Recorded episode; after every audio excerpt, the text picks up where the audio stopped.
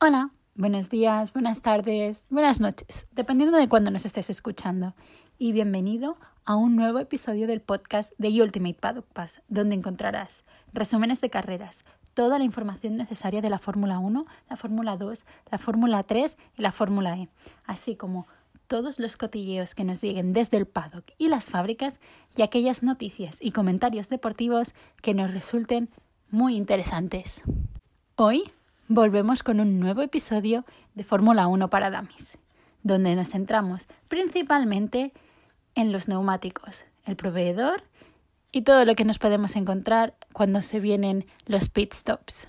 Proveedor. Desde 2011, Pirelli suministra neumáticos a todas las escuderías de Fórmula 1 y su contrato termina en 2023.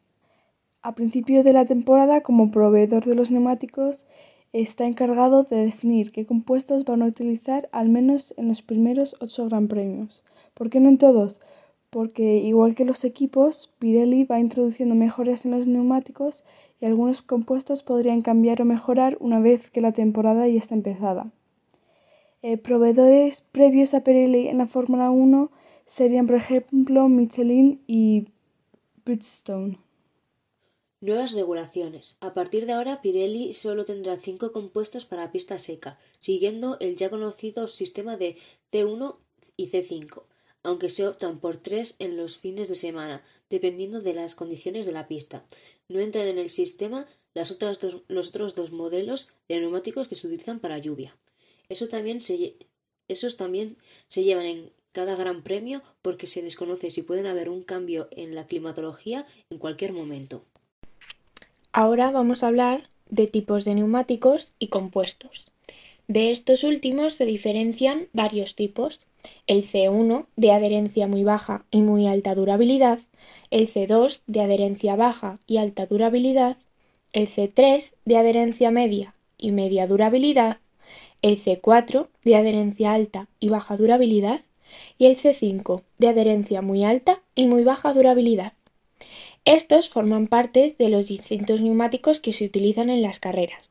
Está el neumático blanco, también conocido como duro, que está formado por los compuestos C1, C2 y C3 y son ideales para pistas con curvas largas y rápidas, y son los que más tardan en calentarse y los más lentos. El neumático amarillo, también conocido como medio, está formado por los compuestos C2, C3 y C4. Son los mejores en cuanto a equilibrio entre durabilidad y adherencia porque no se desgastan con tanta rapidez y son ideales para pistas de alta velocidad. Y el neumático rojo, también conocido como blando, está formado por los compuestos C3, C4 y C5. Se desgastan muy rápido y son los ideales para conseguir el mejor tiempo en las clasificaciones o completar las vueltas rápidas. En la actualidad, el neumático C5 ya apenas se utiliza, y en temporadas anteriores este era el único en ser de color púrpura. Se le llamaba super blando. Cuando hablamos de neumáticos de lluvia, encontramos de dos tipos. Primero tenemos el intermedio verde, también conocido como Inter, y se puede usar tanto en pista húmeda como en pista seca, lo que los hace bastante versátiles. El dibujo de la goma no es muy profundo y llega a evacuar entre 25 y 30 litros de agua por segundo. Y el neumático azul, también conocido como extremo. Se utiliza cuando hay lluvias intensas porque evacúa hasta 80 litros de agua por segundo a 300 km por hora. Y estos aumentan el agarre del neumático para resistir cualquier momento que pueda haber aguaplaning. El reglamento. Los pilotos deben utilizar como mínimo dos compuestos diferentes en cada carrera. Cada escudería tiene que tener elegidos de antes los neumáticos, ya que durante la carrera no podrá hacer cambios.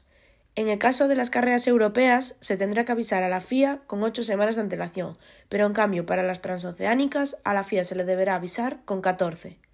Las decisiones no se revelan hasta dos semanas antes de la carrera, Dentro de cada equipo, las selecciones de neumáticos pueden variar entre los pilotos.